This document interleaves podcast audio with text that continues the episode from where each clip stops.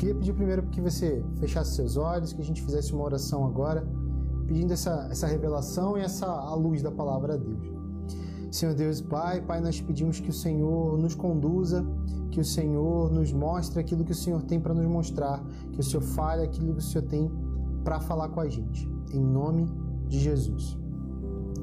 Pessoal, relacionamentos que inspiram. É... Hoje em dia está muito na moda a questão de mentoria, é alguém que vai te te ajudar a trilhar certo caminho, os coaches, né? Tá muito na moda essa questão de coach, é, fazer mentoria, é, procurar alguém que vai te ajudar, que vai te aconselhar, que vai fazer você, vai te ajudar a trilhar o caminho que você quer trilhar. É, e, e, isso também, é, a gente também encontra inspirações e pessoas que, que fazem a gente seguir dessa forma, às vezes pessoas que escrevem livros, a gente procura livros de pessoas assim, a gente. É, para quem mexe com música, tem músicos que você se baseia, que você se inspira, que você quer tocar parecido, ou pessoas que cantam que você quer cantar parecido, pessoas que te inspiram e que te dão um referencial de para onde você deve ir, para como eu devo fazer para chegar em tal ponto, né? E eu quero falar de relacionamentos que fazem isso com a gente, mas relacionamentos que fazem isso com o propósito de Deus. Né? E, abram, eu vou, vou ler aqui Filipenses capítulo 1, a partir do versículo 12. Só para dar um contexto aqui da história, Paulo estava preso. O apóstolo Paulo escreve essa carta aqui aos Filipenses e ele estava preso. E ele escreve essa carta à igreja, à igreja em Filipe. E... Vamos lá a partir do versículo 12. E quero, irmãos, que saibais que as coisas que me aconteceram contribuíram para maior proveito do Evangelho, de maneira com que as minhas prisões em Cristo foram manifestas por toda guarda pretoriana e por todos os demais lugares. E muitos dos irmãos do Senhor tomando ânimo nas minhas prisões, ousam, fal ousam falar da palavra mais confiadamente e sem temor. Gente, é, essa carta, essa carta de Filipenses, a gente tem que no, no, no comecinho ali, Paulo escreve, diz que ele está escrevendo a todos os santos em Cristo Jesus que estão em Filipos. Ou seja, é uma carta que Paulo escreve para pessoas que já faziam parte da igreja para pessoas que já conheciam a Cristo naquela determinada ocasião. Então Paulo está falando aqui para pessoas que que já foram inseridas nesse contexto, pessoas que já foram inseridas à palavra de Deus. Então Paulo está falando é uma carta escrita para essas pessoas. Então não é uma carta escrita para que alguém conheça a Jesus, para que alguém se converta, mas sim uma carta para que pessoas permaneçam. A carta de Filipenses é uma carta para que as pessoas que já conheciam Jesus pudessem entender o que estava acontecendo e aquilo gerasse algo de bom no coração delas. Então, é a primeira coisa que a gente tem que observar sobre isso, sobre essa inspiração que Paulo queria gerar no coração daquelas pessoas tá? É uma carta escrita para pessoas que já estavam inseridas naquele contexto e que servia como inspiração para aquelas pessoas. E no capítulo 12, Paulo ele fala: olha, vocês souberam que eu fui preso, mas eu queria falar que a minha prisão ela, ela foi para proveito do evangelho. Ou seja, Paulo já começa a mostrar que as coisas que ele estava que ele estava passando tinha um propósito e que as coisas que ele estava passando tinha um caminho, um propósito, um lugar que era um lugar que aquilo ia levar, né? Diante de Deus, diante de Cristo. Era um plano de Deus. Paulo estava escrevendo aquela carta para pessoas ficarem mais confiantes de que ele estava cumprindo o propósito de maneira que as minhas prisões em Cristo foram manifestas por toda a guarda pretoriana e em todos os demais lugares. Ou seja, Paulo está falando que as prisões em Cristo. Então Paulo está preso. Paulo está preso. Paulo está dentro daquela esfera de prisão. Só que ele não está falando das grades mais. Ele não está falando mais daquela prisão. No capítulo 3, no versículo 13, Paulo fala que as prisões em Cristo foram manifestas por toda a guarda. Paulo não está falando para essas pessoas em Filipos que as prisões, o que ficou mais famoso foi que Paulo, o apóstolo, foi preso. Mas o que ficou mais famoso diante da guarda pretoriana, diante daquele lugar, diante de todos os lugares, foram as prisões em Cristo. Irmãos, a Bíblia fala que nós fomos atraídos com cordas de amor por Deus. Que nós somos presos a esse amor de Deus. Então, Paulo queria evidenciar a verdadeira prisão que ele vivia, que era uma prisão de amor. Uma prisão da qual ele não queria sair. Uma prisão que ele, ele foi comprado por um alto preço e que ele estava naquela prisão que ele não queria sair. Paulo então estava falando de uma outra prisão. Paulo estava falando do propósito dele estar ali. Que o amor de Deus alcançou ele e essas prisões foram manifestas para as outras pessoas e o propósito pôde ser cumprido. E aí ele fala depois, e muitos dos irmãos no Senhor, ou seja, pessoas que já tinham aceitado a Jesus, porque eram irmãos no Senhor. Então eram pessoas que conheciam a palavra, eram pessoas que conheciam a verdade. Tomaram ânimo com as prisões. Eles tomaram ânimo com as prisões carnais ou com as prisões em Cristo? Claro, com as prisões em Cristo. Os irmãos no Senhor tomaram ânimo com as prisões em Cristo de Paulo. Paulo era um testemunho dentro da prisão física das prisões de Cristo. Paulo ele exalava esse amor, Paulo ele exalava tudo aquilo que, que, que Cristo tinha para manifestar naquele lugar. Paulo emanava aquele, aquele princípio de Cristo, emanava a presença de Cristo dele. E aquilo gerou ânimo para as pessoas naquele lugar. Aquilo gerou ânimo para as pessoas que estavam em volta. E ele estava colocando aquilo na carta para aquilo gerar ânimo nas pessoas que estavam em Filipos. Ânimo aos filipenses.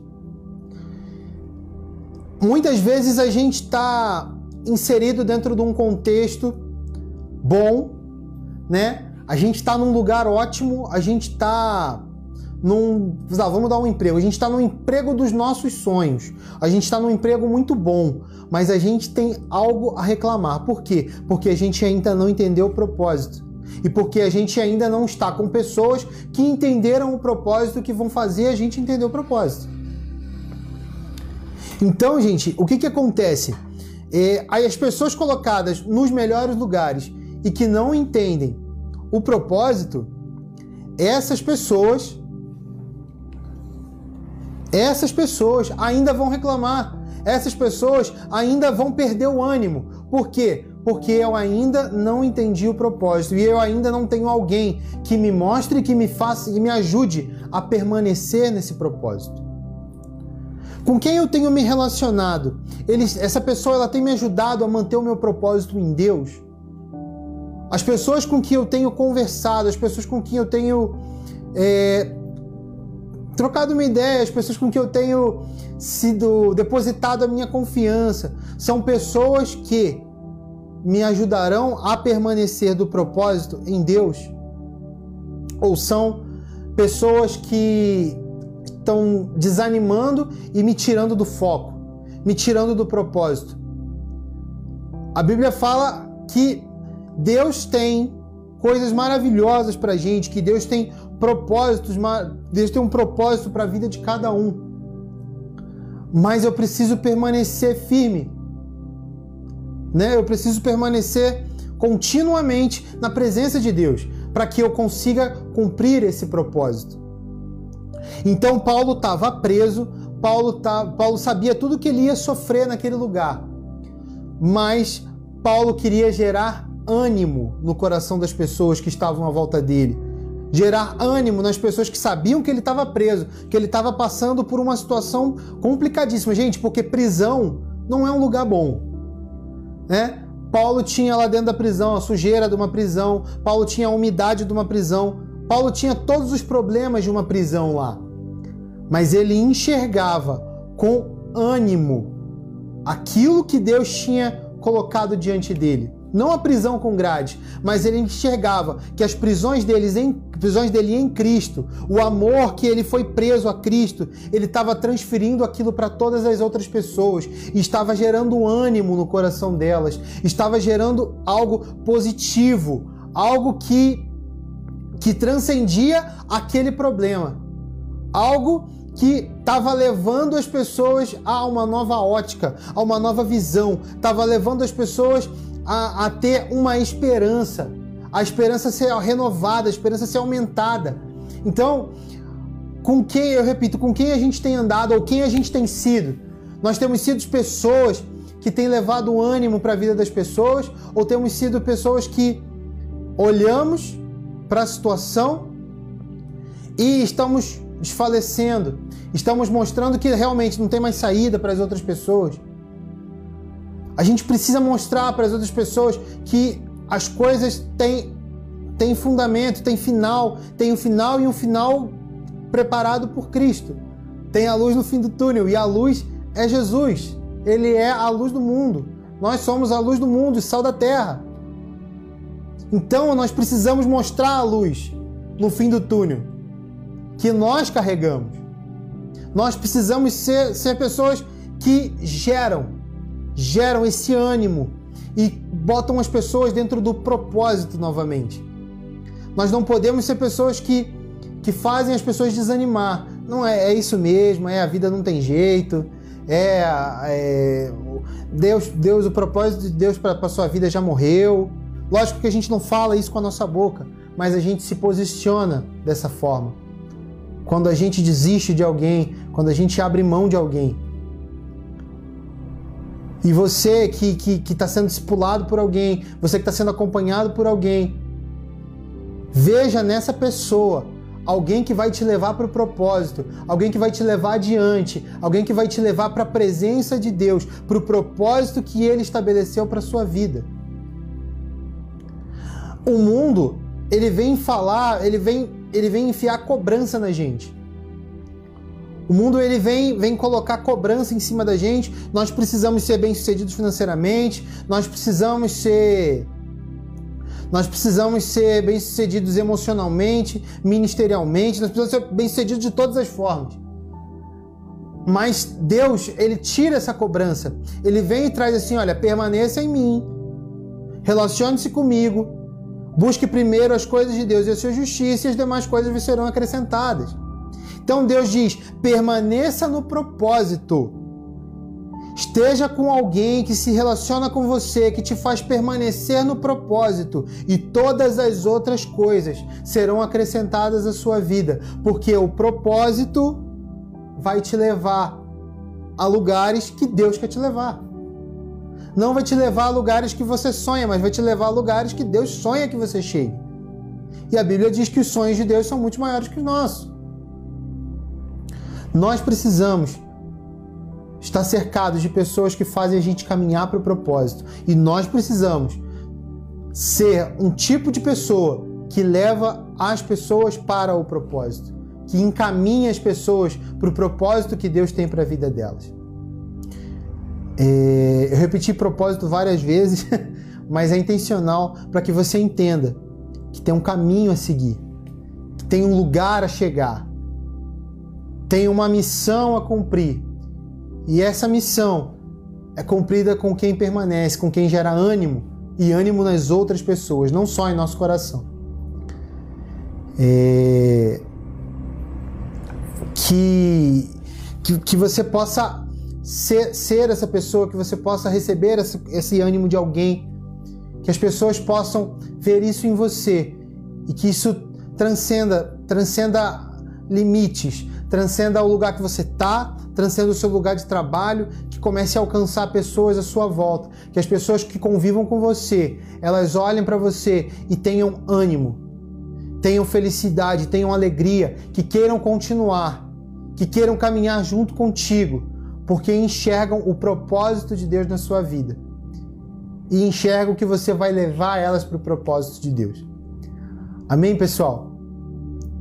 Que a gente possa caminhar nisso, caminhar nesse propósito, caminhar com essa ótica e, e, e se abrir para o que Deus tem mostrado para a gente nesses dias. Quero que você feche seus olhos, quero fazer uma oração junto contigo, pedir para que Deus coloque isso no seu coração e no meu coração, que a gente possa ser, nós possa ser pessoas que, que levem ao propósito, pessoas que levem a, ao ânimo, pessoas que, como Paulo escreveu aqui, passo por todas as dificuldades aqui, mas eu quero demonstrar o que Deus tem feito não o que o homem ou o diabo ou o inimigo tem feito, mas eu quero mostrar aquilo que Deus tem feito na minha vida, aquilo que Deus tem feito na vida do meu irmão, aquilo que Deus tem proporcionado para a gente como igreja. Eu quero ser alguém que leva ao propósito. Amém? Feche os olhos, nós vamos orar por isso. Senhor Deus e Pai, Pai, eu te, te engrandeço, te agradeço porque o Senhor tem nos revelado coisas importantíssimas. O Senhor tem nos revelado coisas que, que têm feito a diferença na nossa vida. O Senhor tem nos moldado, tem nos transformado. E mais uma vez, o Senhor quer nos moldar e quer nos transformar, mostrando que nós precisamos ser alguém que está mira, mirando no Senhor, que tem Cristo como alvo e que nada ao nosso redor vai tirar isso da nossa mente, vai tirar isso da nossa, do nosso propósito, vai perder essa alegria. Deus, eu quero te pedir que o Senhor agora esteja cuidando do coração de cada um e das pessoas que se sentem mal, das pessoas que se sentem tristes nesse momento, das pessoas que estão cansadas, das pessoas que estão sobrecarregadas, seja de trabalho, seja de, de problemas pessoais, problemas dentro de casa, no casamento, em relacionamentos com pai, com mãe, relacionamentos com filhos. Que o Senhor esteja agora indo nesse coração e trazendo de volta a luz do seu propósito, a luz da tua palavra. Trazendo isso, Deus, à tona, para que essas pessoas possam ver e caminhar diante daquilo que o Senhor tem mostrado e chegar no lugar que o Senhor quer que ela chegue. Em nome de Jesus. Em nome de Jesus. Amém, pessoal? Só quero agradecer a todos que estiveram com a gente. Quero agradecer a presença de vocês, a paciência de vocês e que Deus possa alegrar o teu coração, que Deus possa conduzir o teu coração no propósito em nome de Jesus. Amém? Tchau, galera. Até a próxima.